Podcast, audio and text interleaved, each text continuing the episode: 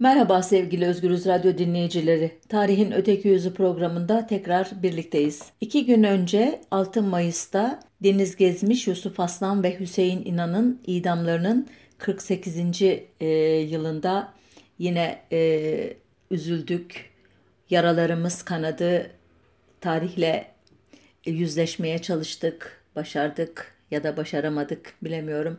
16 Temmuz 9 Ekim 1971 tarihleri arasındaki tırnak içinde bir yargılama e, sonunda Türk Ceza Kanunu'nun 146. maddesine göre yani devleti ve müesses nizamı yıkmak diye özetleyebileceğim bir gerekçeyle idam cezası verilen Deniz Gezmiş Hüseyin İnan ve Yusuf Aslan'ın cezalarının onanması için 10 Mart 1972'de Türkiye Büyük Millet Meclisi'nde adı bu kadar devasa olan ama yaptığı bir sürü cüce iş olan o mecliste bir oylama yapılmıştı. Oylamaya 450 milletvekilinden 297'si katılmıştı.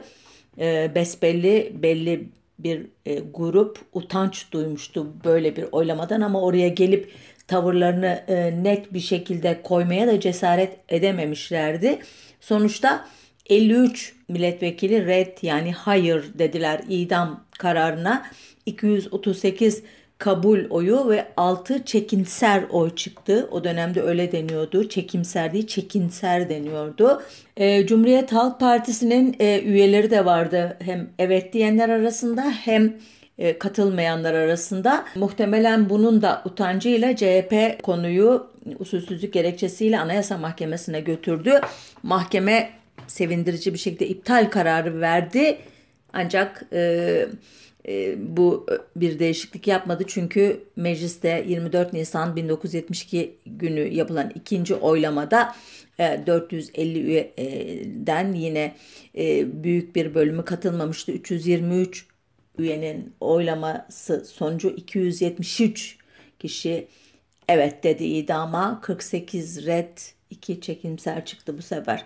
Sağ muhafazakarlar için e, Menderes, Zorlu ve Polatkan'ın idamlarının intikamının alınması olarak görülmüştü bu karar. Bu üç ismi tanıyorsunuz. 1960 yılının 27 Mayıs'ında ordunun e, darbe yapması sonrasında e, Demokrat Parti'nin bu üç önemli ismi yine e, yüz kızartıcı bir yargılama sürecinden sonra idama mahkum olmuştu. Bu e, olay sağ muhafazakarların kapanmayan bir yarasıydı.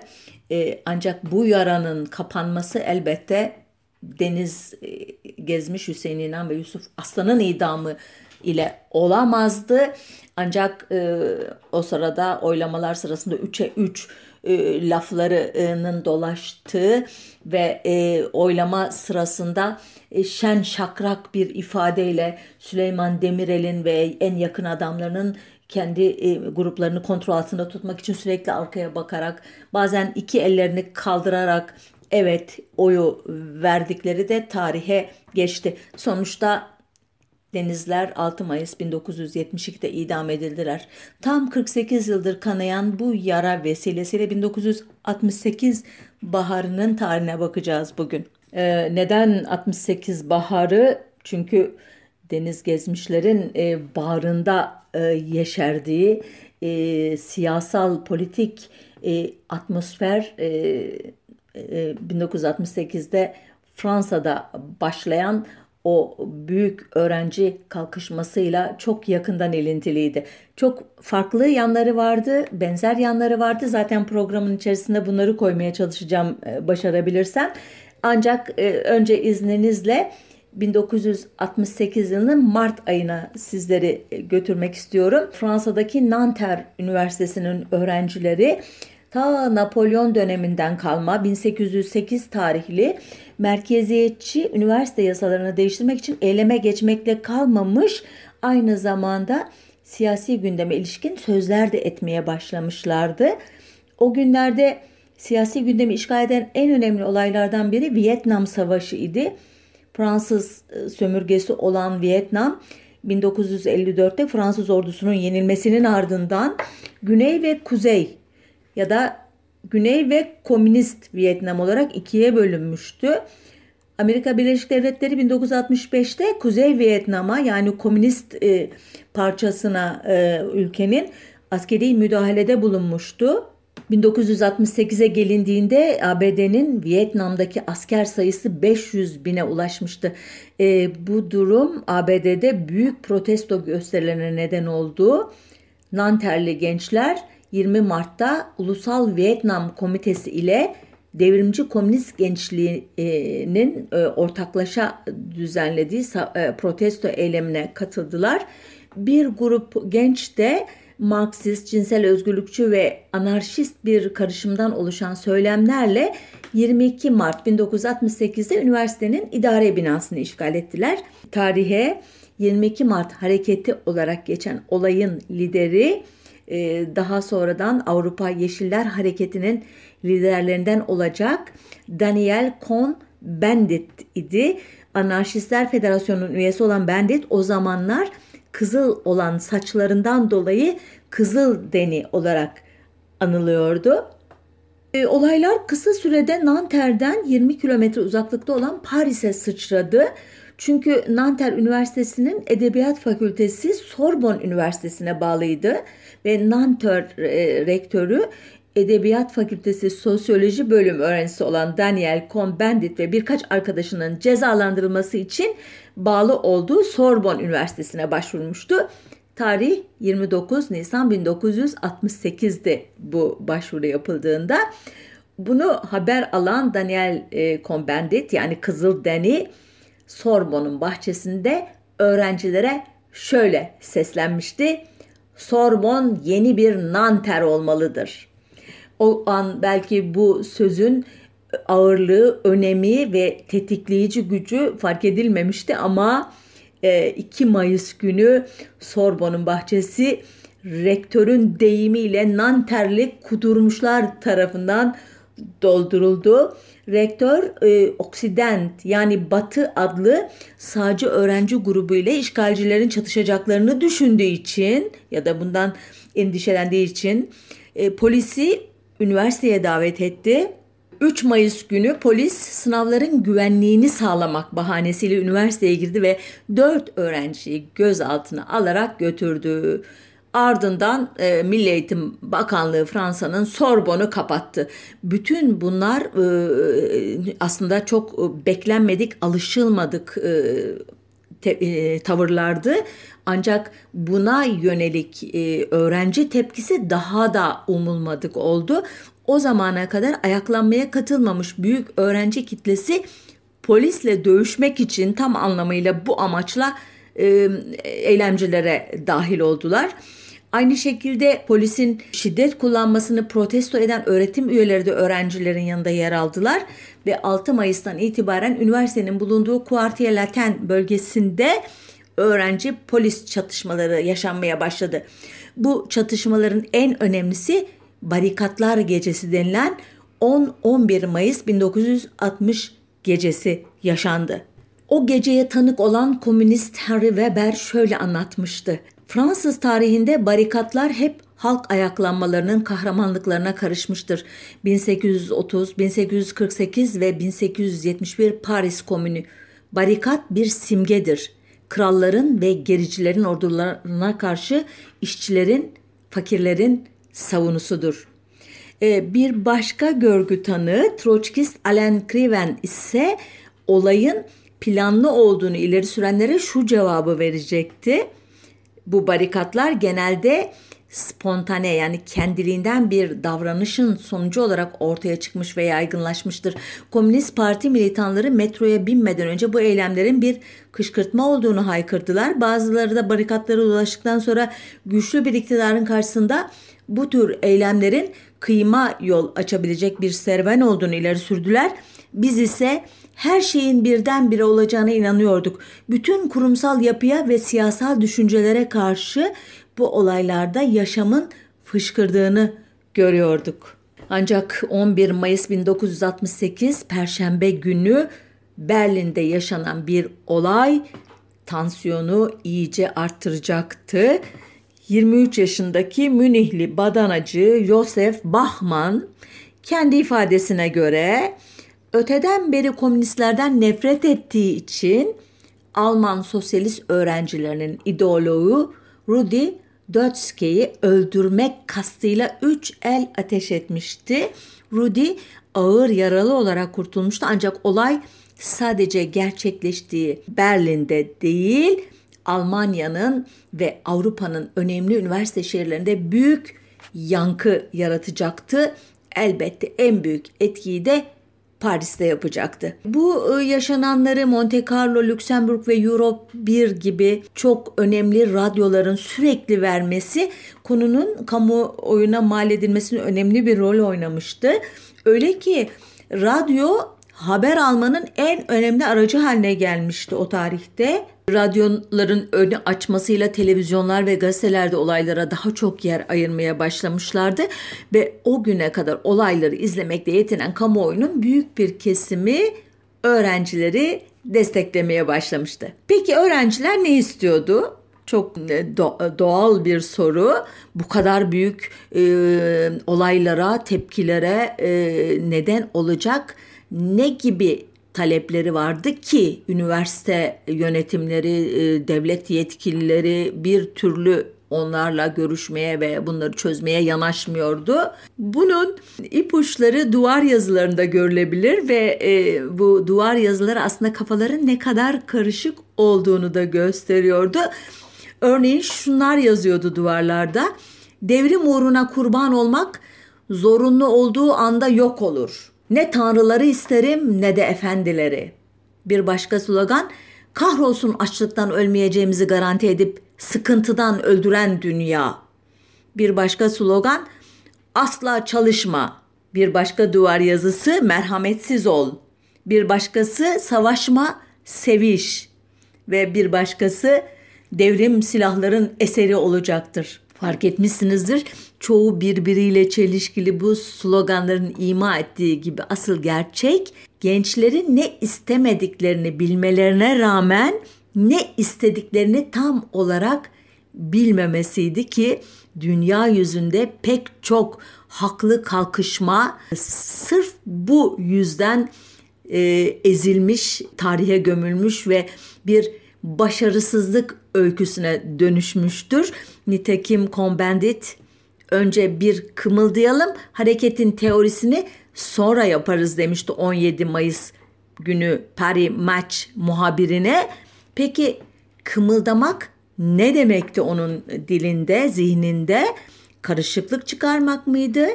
Rejimi ve düzeni sarsmak mıydı? Anarşi yaratmak mıydı?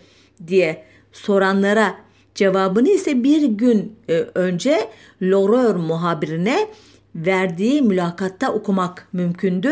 Şöyle demişti Kızıl Deni, bu bir devrimdir. Peki bu bir devrim miydi? Buna cevap vermeden önce duvarları süsleyen sloganlardan birine daha göz atalım. Bu slogan 10 yıl yeter sloganı.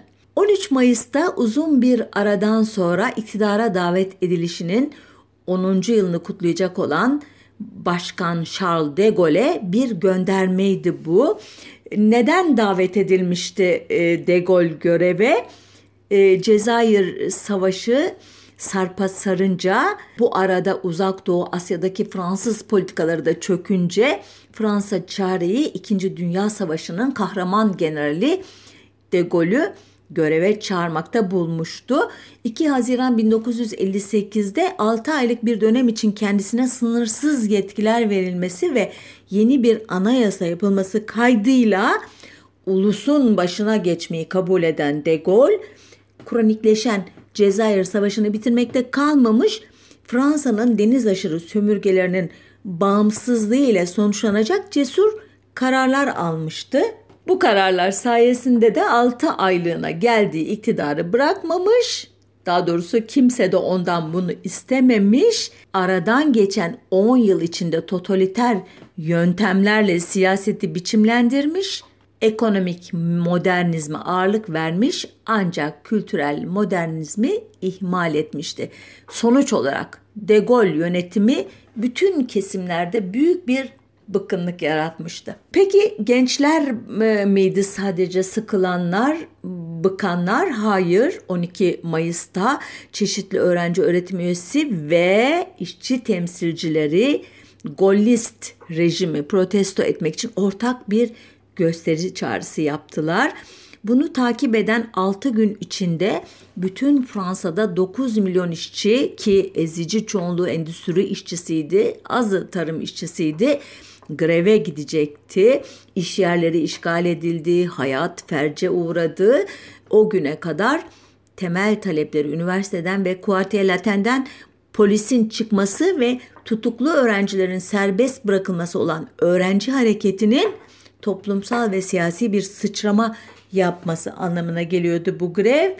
Ancak işçiler eylemin öncüsü değil artçısı olduklarından kendi özgün taleplerine dile getiren sloganları üretmekte başarılı olamadılar. Bunda bir parçada Zafer Toprak'ın bir makalesinde e, dikkatimi çeken e, şu hususun da payı olduğunu e, düşünebiliriz.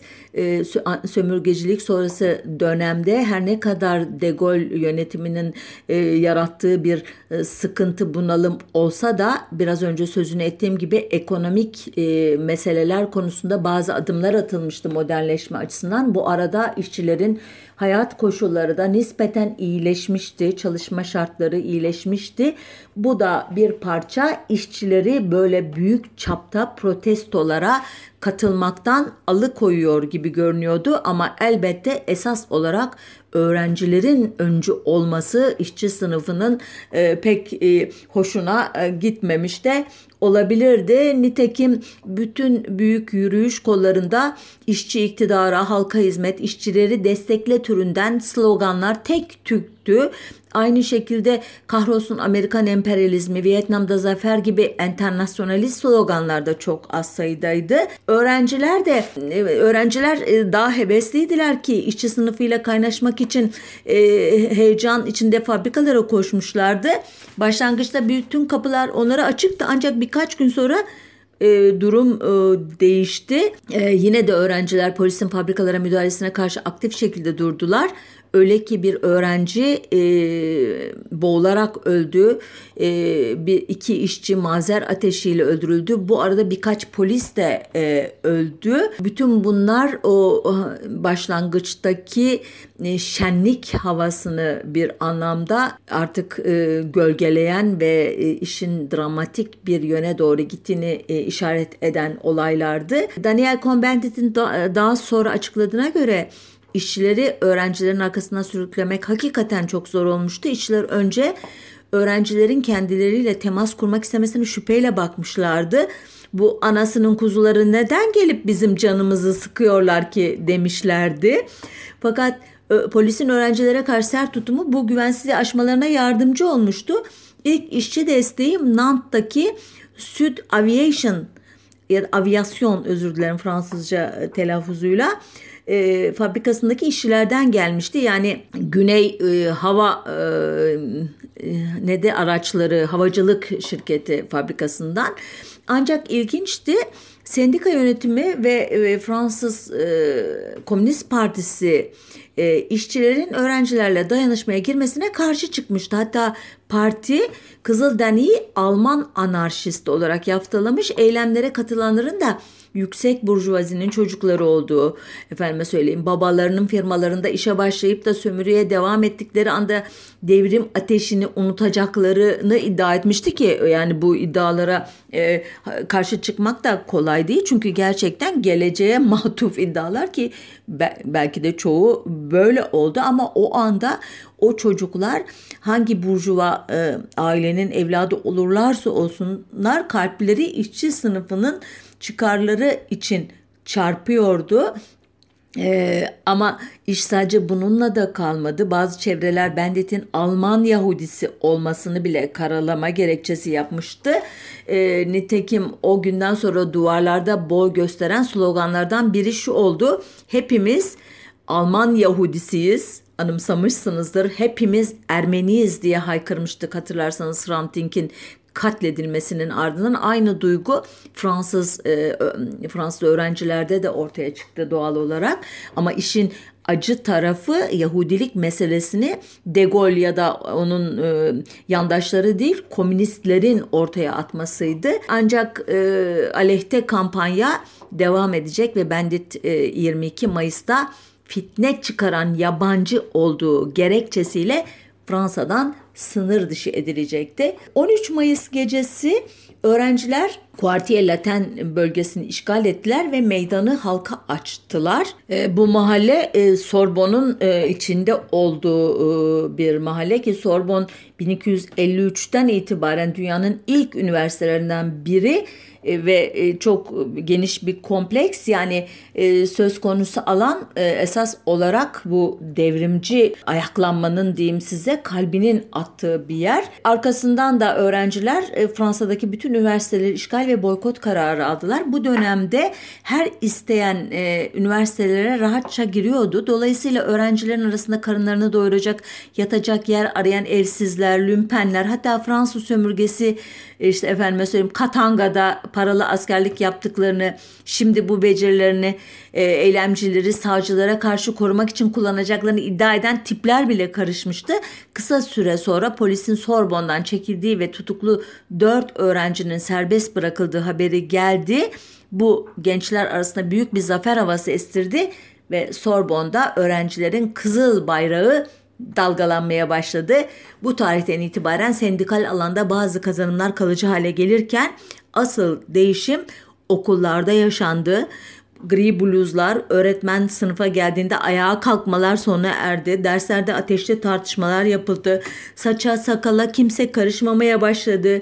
Doğum kontrolü ve doğum kontrol hapının yaygınlaşmasıyla cinsel ilişkilerde tepkisel bir serbestlik dönemi başladı. Yani o kadar hızlı bir dönüşümün e, fişeği oldu ki 13 Mayıs e, direnişi. Belki eylemciler bile şaşırdılar. Çünkü ıı, Fransa'da her ne kadar De Gaulle yönetimi son derece katı, reaksiyoner ve e, asker kafasıyla e, işleri kotarmaya yatkınsa da elbette Türkiye'deki gibi bir durum yoktu. E, işçilerin, öğrencilerin ve bu öğrencilerin e, uzantısı olan burjuva orta sınıfın e, e, tepkileri önemseniyordu iktidar tarafından. De Gaulle 24 Mayıs'ta krizin çözüm yolunun referandum olduğunu açıkladı. Fakat 30 Mayıs'ta bundan vazgeçip seçimlere gideceğini açıkladı. O gün golistler ve sağcıların gövde gösterisine sahne oldu. Haziran ayında yapılan seçimleri De Gaulle kazandı doğal olarak. Ancak e, bir daha Fransa'da veya da Avrupa'da hiçbir şey eskisi gibi olmadı. Kendisini e, çok e, erken kaybettiğimiz çok değerli düşün insanı Kürşat Bumi'nin bir tarihçiden naklettiği sözlerle bu bölümü tamamlamak istiyorum.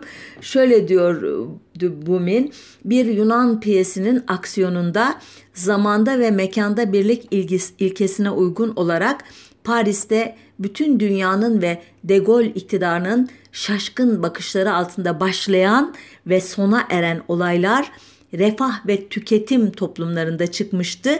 Olaylara katılanlar herkesin gıptayla baktığı seçkin öğrencilerdi. Yani bu gençlerin Edgar Morin'in deyimiyle yaş sınıfının kendileri için bir şey istemeye ihtiyaçları yoktu. Hareketin ilk özelliği humaniter yani insancı olmasıydı.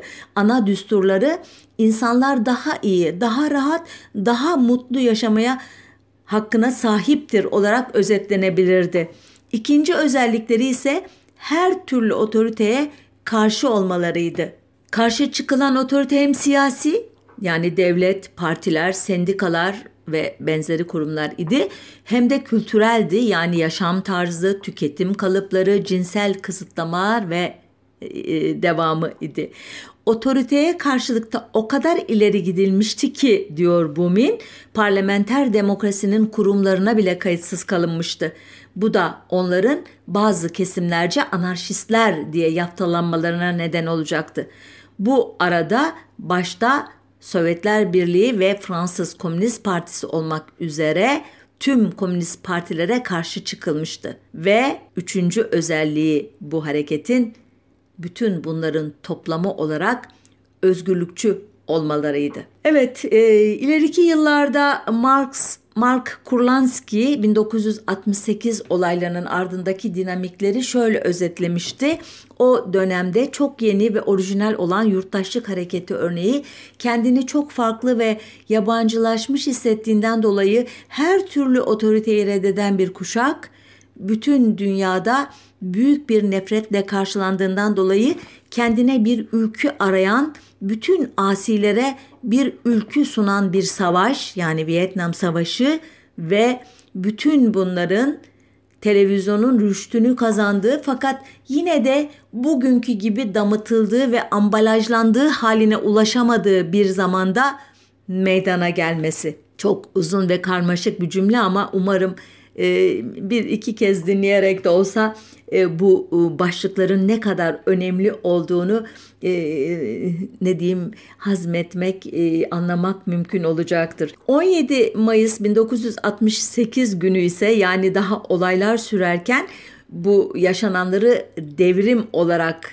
niteleyen Daniel Cohn-Bendit daha sonra ilginç bir şekilde bu terimden geri adım attı ve baş kaldırı terimini kullandı. Bir başka lider e, ve kanaat önderi Lipotevski Mayıs 1968'in toplumsal çatışma alanındaki örf ve adetleri yumuşatma sürecini yerleştiren yumuşak bir devrim olduğunu söyledi.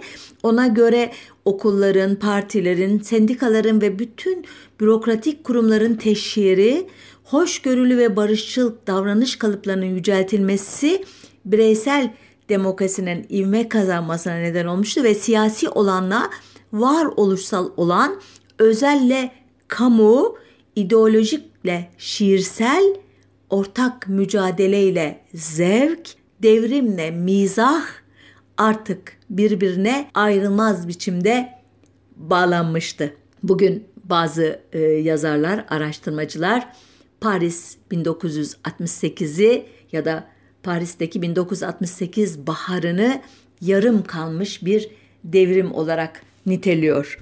Peki Türkiye'ye nasıl yansıdı 1968 dalgası? Çok e, farklı yansıdı ve çok ne diyeyim size e, farklı yönlere doğru ilerledi. Özetin özeti e, bir şey an, anlatmaya çalışırsam bu süreci e, batı'da e, 18. yüzyılın ikinci yarısında yaşanan nüfus patlaması Türkiye'de 1950'lerde yaşanıyordu.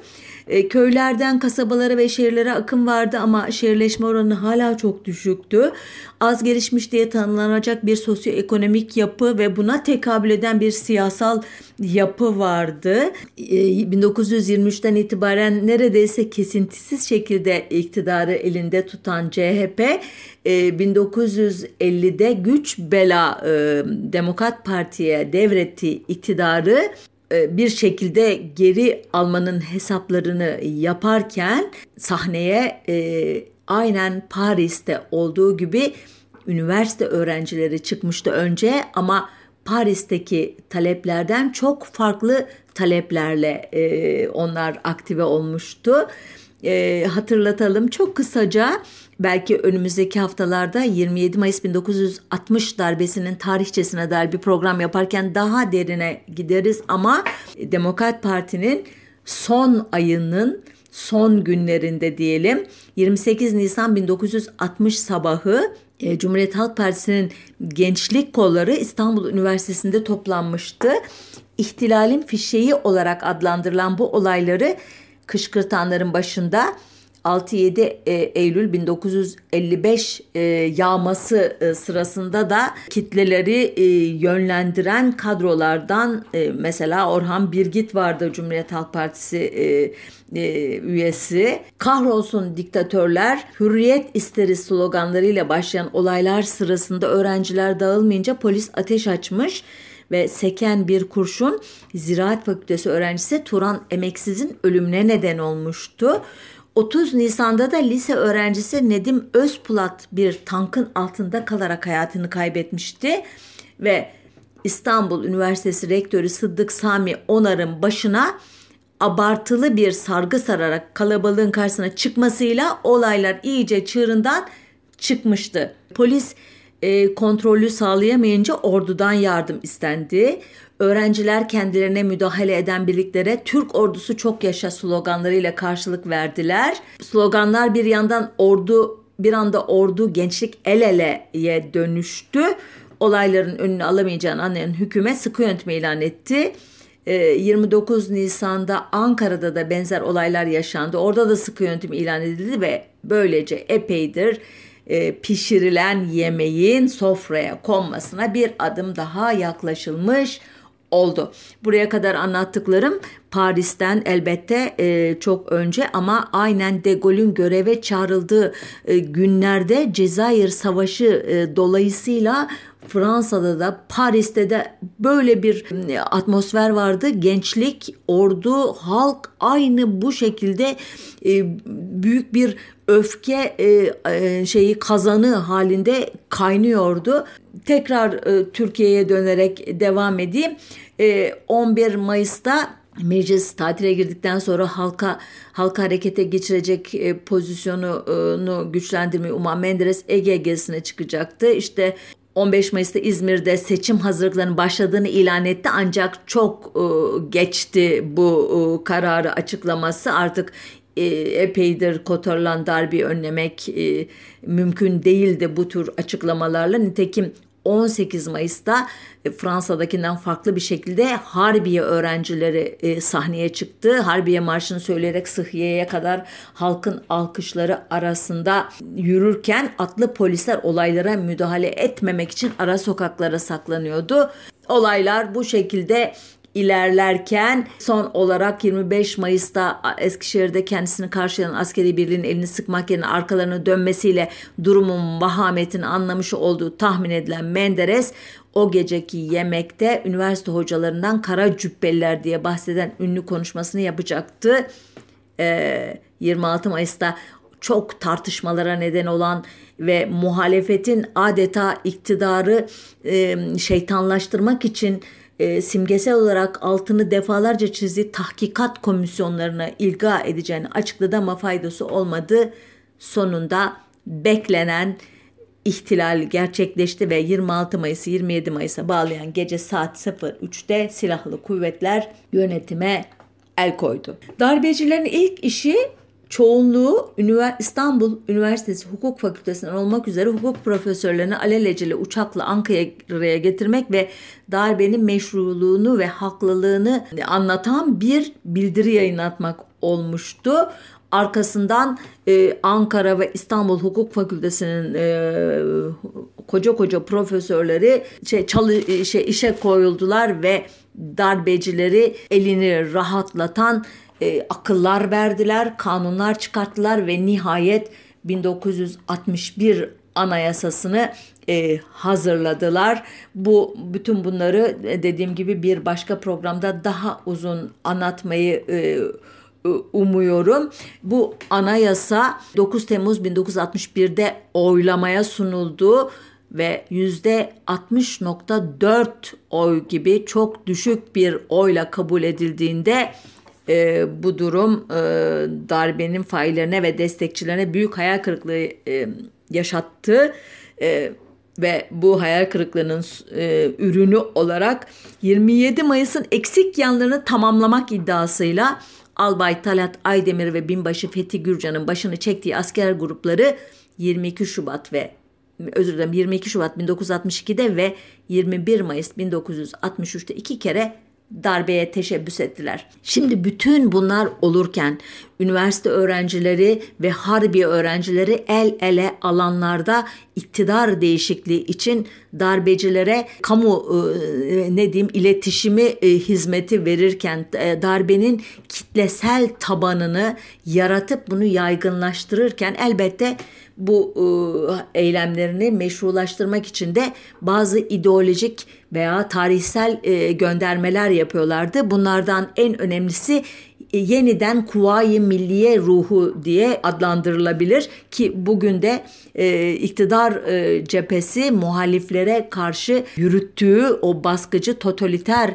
e, politikaları e, meşrulaştırmak için yeniden Kurtuluş Savaşı'ndayız, yeniden e, Kuvayi Milliye ruhuyla donandık diyerek bütün e, böyle bunalım dönemlerinde e, gündeme getirilen bir stepne gibi ya da bir joker gibi kullanılan bu e, kuruluş dönemi mitolojisini canlandırmışlardı.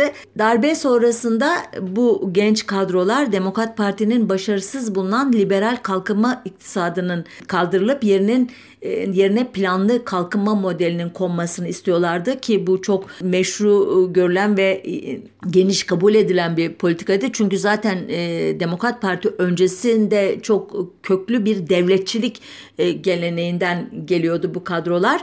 Planlama lafı o dönemlerin en sihirli kelimelerindendi. Devlet Planlama Dairesi ile teknokratlar ikinci bir iktidar odağı haline dönmeye başlamıştı özellikle Ankara'da. E, dünyadan da bir e, katkı yapıldı bu Kuvayi Milliye ruhuna. Raul Prebisch adlı e, yazarın dependencia yani bağımlılık teorisi bu kadrolar arasında bolca taraftar bulmaya başladı. Tırnak içinde Türk aydını tam bağımsız Türkiye olarak belirlemişti ana sloganını. Hatırlarsanız Paris'te savaşma, seviş, ne tanrıları isterim ne e, devleti gibi e, son derece e, anarşizan terminoloji üzerinde gelişmişti hareket ama Türkiye'de fazlasıyla siyasi ve doğrudan iktidarı şekillendirmeyi ve bunu üzerine de basarak dünyayla veya işte e, kapitalist sistemle bir başka şekilde hesaplaşmayı e, öne çıkarmıştı. Yabancı sermayeye hayır sloganları yükseliyordu her yerde. Halbuki Türkiye ekonomisi e, şiddetle yabancı sermaye ihtiyaç duyuyordu. Aynen bugün olduğu gibi. E, bu e, havanın etkisiyle bir süre sonra e, milli demokratik devrim e, çizgisi etrafında toplanmaya başladı gençler. Neydi bu çizgi? Kısaca MDD diye e, tarihselleşti. Şöyle açıklıyordu bunun teorisyenleri ki başında Doğan Avcıoğlu ve Mihri Belli'yi sayabiliriz bu teorisyenler arasında. Devrim denen şey modern anlamıyla işte burjuvazinin feodaliteyi tasfiye edip milli demokratik bir rejim kurması ve bu rejimin işçi sınıfı eliyle sosyalist devrime evrilmesiydi onlara göre. Ama Mustafa Kemal'in başlattığı e, milli demokratik devrim e, emperyalizmin e, beslemesi ya da e, komprador burjuvazi tarafından ya da mütegallibe e, ve komprador burjuvazi işbirliği tarafından kesintiye uğratılmıştı ve feodal kalıntılar e, tasfiye edilememişti Türkiye'de. Yani bu ne demekti bu meddedecilere göre? Türkiye'yi sosyalist sisteme götürecek bir işçi sınıfı yoktu. O zaman ne yapmak gerekiyordu? Vaz mı geçmek gerekiyordu bu e, devrim yapmaktan? Hayır. İşçi sınıfı ortaya çıkana ve o bilinci edinene kadar küçük burjuvazinin milli kesimlerinden, ilerici aydınlarından, devrimci gençlerinden ve zinde kuvvetler diye tarif edilen e, kesimlerden bir cephe oluşturmak gerekiyordu. Bu zinde kuvvetler lafını tanımışsınızdır. Bunlar e, esas olarak ordunun içindeki genç subaylardı ve daha sonralardan da genç subaylar e, tedirgin ya da genç subaylar rahatsız e, sloganlarıyla sürekli e, bir şekilde gündeme girmeye ve gündemi belirlemeye e, e eğilimli bu e, kesimler elbette çıkış noktaları itibarıyla e, milli e, ve devrim gibi iki ne diyeyim size anlam yüklü terimle oluşmuş bir cephenin unsurları olarak çok kendilerini güvenli hissediyorlardı. Elbette farklı düşünenler de vardı. Ee, özellikle 1961'de tipin e, kurulması e, ve daha sonra tipe e, Kürt siyasilerin dahil olmasıyla e, ortaya başka bir e, ideolojik ve örgütsel odak da çıktı ama e, tip e, hem kadroları itibariyle hem de e, te, siyasi projesi itibariyle üniversite gençliğine ve ordu içindeki zinde kuvvetlere biraz yaşlı, biraz durağan e, gelmişti, e, reformist gelmişti. Bütün bu itirazların e, sonucu elbette kendi örgütlenmelerine gittiler. Bir süre Mihri ya da Doğan Avcıoğlu etrafında hareket ettilerse de yavaş yavaş onların o babacan görünümlü otoriter denetimci tavırlarına e, biz biliriz bu işi e, demelerine itiraz ettiler ve e, örneğin e, Devrimci Gençlik Federasyonları ya da Dev Genç diye e, tanımlanan e, bilinen o örgütlenme böyle bir e, sürecin sonucu ortaya çıktı. E, tipin de bu kesimleri macera perest bulduğunu tahmin etmek çok zor değil e, ki bir süre sonra e, olaylar kanlı bir hal almaya başladığında gençler e, Türkiye İşçi Partisi'nin kendisini kendilerini yalnız bıraktığından e, sıkça e, şikayet edeceklerdi. İşte e, Deniz Gezmiş, e, Hüseyin e, İnan ve Yusuf Aslan'ın idamıyla e, sonuçlanan e, kanlı e, süreç böyle bir tarihsel arka plana sahipti. Elbette çok çok eksik anlattım, çok yüzeysel anlattım.